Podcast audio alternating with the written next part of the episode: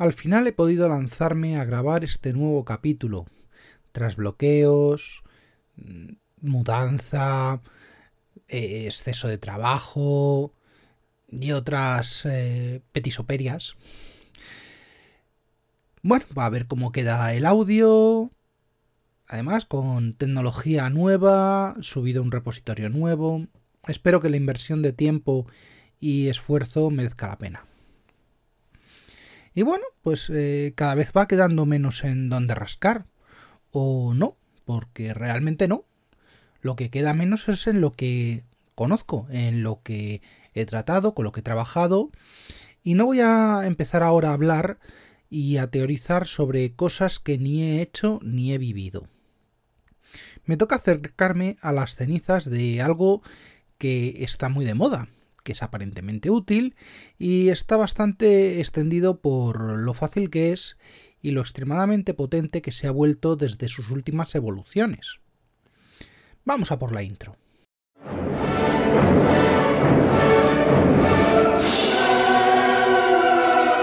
Bienvenidos a Yo Virtualizador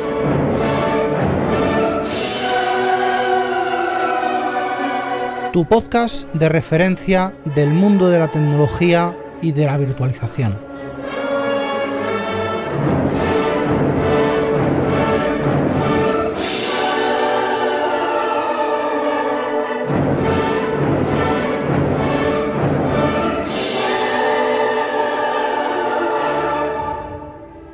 Pero no, no voy a ir directamente a por esa presa, no aún al menos y además quiero que esto sea, al menos hoy, cortito. Así que tenemos mucho, mucho más por donde trabajar. Hay muchas distribuciones de Linux, pero pocas en donde en el núcleo se ha incluido la compilación selectiva para cada una de las múltiples plataformas de hardware que existen. Esto es porque los múltiples cargadores de arranque que existen no son del todo multiplataforma. Y esto es otra cosa que me apunto para una posible saga de arquitectura de cómputo. Intel de 32 bits ya quedan pocos, aunque eh, sigue soportando como i386 o i686. Intel de 64 bits que incluye AMD y se llama AMD64. IBM S390X ARM, casi todas las ramas, aunque lo más común encontrarse las actuales ARM64 para los sistemas ARM V8 o de 32 bits con ARM HF, los hardfloat de versión 6 y versión 7 modernos, hasta los más antiguos ARM EL ya con compatibilidad binaria, que en otros sitios los llaman ARM EAVI en vez de DAVI y que sinceramente están en retirada. Porque ¿quién quiere un procesador sin unidad de coma flotante decente hoy en día? Bueno, sí, vamos a ver. Eh, aún quedan aparatos ARM industriales por ahí que no necesitan una FPU potente. O quedan aparatos Intel de 32 bits embebidos en hardware industrial. O incluso hardware de Intel de 16 bits. Bueno, esas cosas que jamás eh, ejecutarán un Linux de distribución de usuario. Los que precisamente están retirando su soporte. Bueno, venga, va. Todo esto es muy legacy y demás, pero es que sigue existiendo. Bueno, que sepáis que hay otras familias como los MIPS, los PowerPC 64, los RISC-V, RISC-5 y seguro que me dejo algo más por ahí. En fin, que será por plataformas. Y ya está bien, que ya oigo bostezos y demás. Así que no, no voy a meterme con arquitecturas, con ISAs, con plataformas y con demás historias. Y sobre las leyes que gobiernan todo eso, pues ya hablaré probablemente en una saga específica de cómputo y sistemas o, no sé, en esta misma saga ampliando esto. Por lo que voy a empezar por dos componentes modernos que responden a traer a la actualidad una demanda de hace tiempo, que ya era una necesidad. y es que estoy hablando de la fusión de los entornos Windows y Linux. El principal, actualmente, el WSL, es el Windows System for Linux, es el principal porque es el que más masa de usuarios tiene.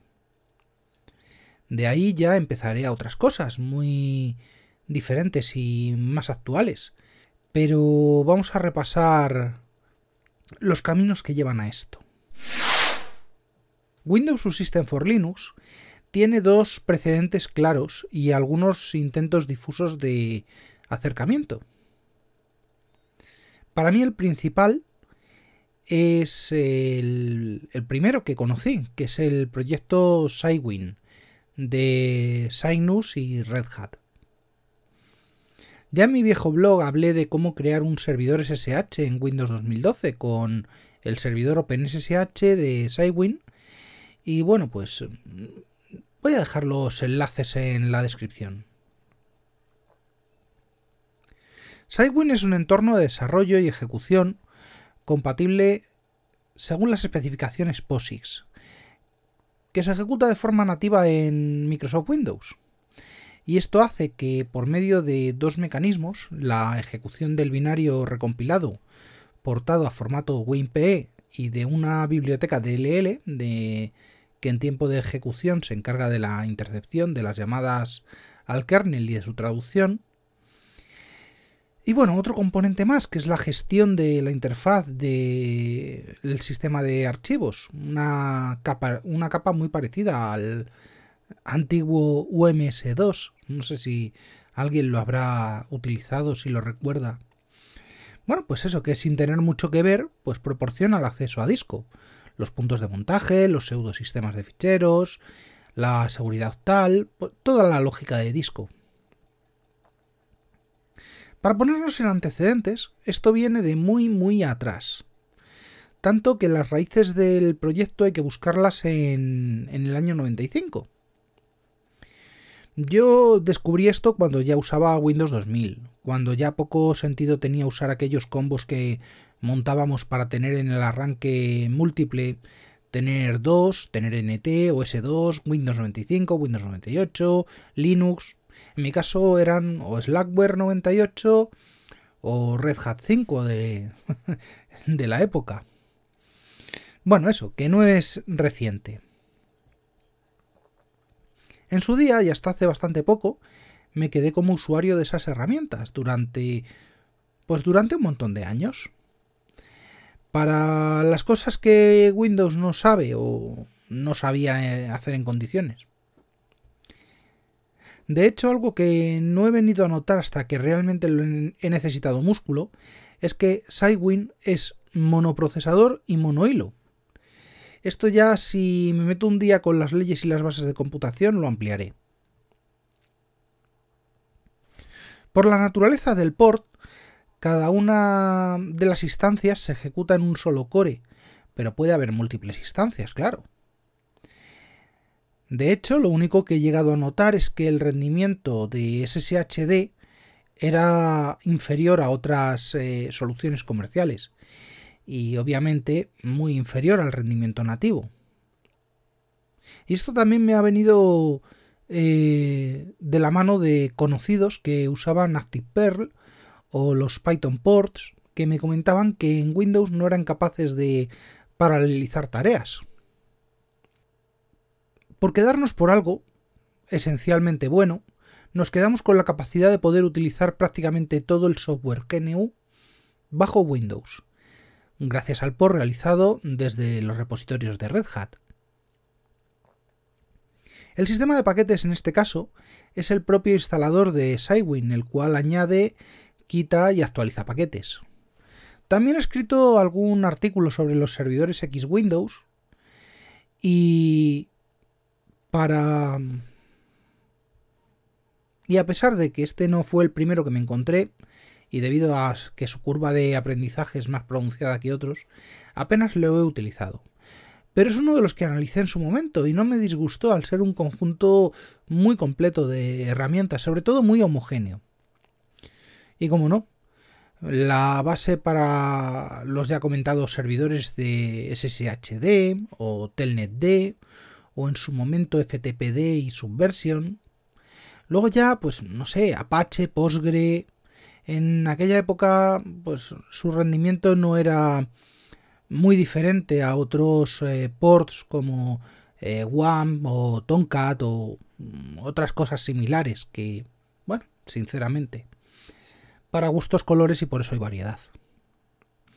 Bueno, y por último, queda un simple detalle, y es que el sistema de usuarios no quedaba integrado con la SAM de Windows, por lo que la gestión de algo como Git o Subversion puede ser engorrosa, o eso ¿O es que no he sido capaz de realizar correctamente los mapeos de SID? No lo sé. Claro, decir todo esto no deja en buen lugar al viejo Sidewin, pero ¿por qué sigue tan extendido? Pues seguramente porque se nota poco, pero es la base de algo tan genial y útil como por ejemplo MobaXtern, del que ya he hablado, del que he hecho vídeos y que es mi, mi primera y principal herramienta en casa. En el trabajo seguimos con Hummingbird por temas específicos. Por cierto, la shell de MobaXtern podemos agregar casi cualquier software disponible en sus repositorios a través de un simple apt como gestor de paquetes. Por si no lo habéis probado, hay cosas muy interesantes que permiten expandir las funcionalidades mucho más allá de un simple cambio de editor de texto. Y bueno, por tanto, tenemos las dos ramas. La primera con su especial forma de trabajar, Sidewin de 64 bits, ya con la parte de 32 bits eh, prácticamente descontinuada, y la segunda pues con MOBA Xterm. Sobre las licencias, la verdad es que es algo que toco poco. Sidewin es open source y se compone de dos licencias. La de los paquetes, de cada uno de los paquetes, y la de Sinus que mm, gobierna la parte que deriva a mm, aplicaciones que en parte son blobs de código cerrado y desde hace un tiempo son LGPL versión 3. Así que bueno, esto habría que tenerlo un poquito contemplado, puesto que podemos encontrarnos con varios tipos de licencia. Bueno, el caso de MobaXterm es otro, con base en Sidewin, tiene otros componentes y licencias adicionales. Y es software comercial con versiones gratuitas. Antes de seguir hacia WSL, toca repasar otros sistemas, otros subsistemas que no triunfaron, empezando por los oficiales y acabando por algún que otro claro oscuro. Esta es la otra eh, pata que aproximará la plataforma a la actualidad. Ya comenté en el primer capítulo de la saga que Windows era compatible POSIX. Bueno, al menos Windows NT. De hecho, me ha parecido ver recientemente una entrevista y un meme de Bill Gates diciendo que Windows NT es más Unix que algunos Unix. Pero bueno. En fin. Esa herencia viene de OS2 y tiene una reglamentación, está supeditada a una reglamentación de rango de ley que indicaba que cualquier sistema operativo debería implementar una mínima compatibilidad de software. Eso es el estándar POSIX. Bueno, pues por parte de Microsoft esto se hizo. INT fue, fue capaz de ejecutar binarios de POSIX en Intel, en Alpha, en MIPS y en Motorola. Son cosas que se han perdido. No solo binarios de POSIX, sino también binarios nativos, binarios Win32 y binarios OS2. Y como dirían, es el mercado amigos, y el mercado dictó el camino, dejando plataformas atrás, reviviendo de momento momentáneamente por el alfa para Titanium 2, que perduró hasta Windows 2003 y volviendo a sepultarlo. O la integración del subsistema de 64 bits de AMD64 y el nuevo pero a la vez eh, antiguo subsistema ARM, sepultado en los albores de Windows CE y actualmente rescatado como ARM64. De todo esto ya he hablado. Así que bueno, que me enrollo. Y ya he contado todo esto, no sé, tenéis toda la saga. Desde Windows 2000, el subsistema POSIX fue reemplazado en parte por el nuevo para su época eh, Windows Services for Unix. Realmente desde antes, pero solo por temas legales y por compartir parte de su código con otro producto aún más anterior llamado MKS Toolkit, que por cierto aún existe, y que en su día servía para que DOS, sí, MS2, pudiera hablar con sistemas Unix. Esto es muy anterior a mis conocimientos, así que no puedo contar nada original mío sobre eh, MKS Toolkit.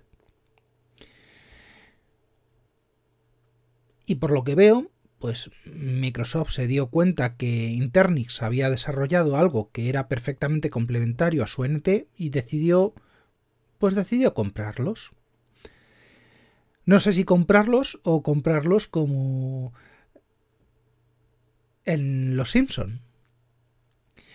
Este SFU añadió a la familia NT primero, luego a XP y Server 2003 y luego a la familia Vista y 2008 las capacidades de hablar con sistemas Unix en su lenguaje nativo, no solamente por las utilidades añadidas o por la posibilidad de ejecutar software procedente de sistemas Unix, sino porque con diferencia la utilidad que más usé y la que más echo de menos actualmente es NFS, la posibilidad de conectar Windows a recursos NFS compartidos por sistemas Unix. Todo eso tiene, tenía claros visos de utilidad orientadas a facilitar la portabilidad del software y de datos entre plataformas. Y es un arma de doble filo, puesto que la portabilidad puede ir enfocada y orientada en ambas direcciones.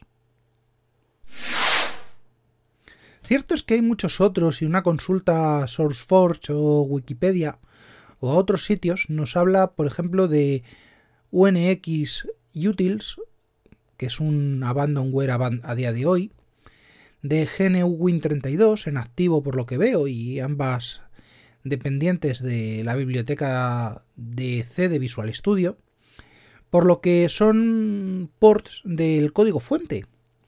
Y los proyectos eh, MinGW32 y DJGPP, que son un poco más serios, pues son un compilador cruzado, un compilador nativo, con juegos de bibliotecas completos, pero tan específicos dentro de sus nichos que nunca me ha dado por eh, hacerles el caso que a lo mejor debería haberles hecho. Bueno, con esto va quedando suficiente. Va, esto va quedando largo ya. Eh, así que bueno, lo del WSL y alrededores lo dejamos para el próximo capítulo. Y no sé si expandirme un poco más tocando a la antítesis del WSL y a todos sus derivados como... Eh, bueno, pues no sé. Mm, no, no, lo voy, no voy a decir quién sería la antítesis del WSL en este capítulo, así que os tocará eh, esperar a un siguiente capítulo. Ah, también tengo que hablar de las cajas de arena. Bueno, para otro capítulo. Hasta luego. Y hasta aquí el capítulo de hoy de Yo Virtualizador, podcast asociado a la red de sospechosos habituales. Suscríbete en fitpress.me barra sospechosos habituales. Para más información de contacto, suscripciones y resto de la información referida en el programa, consulta las notas del mismo. Un saludo y hasta la próxima.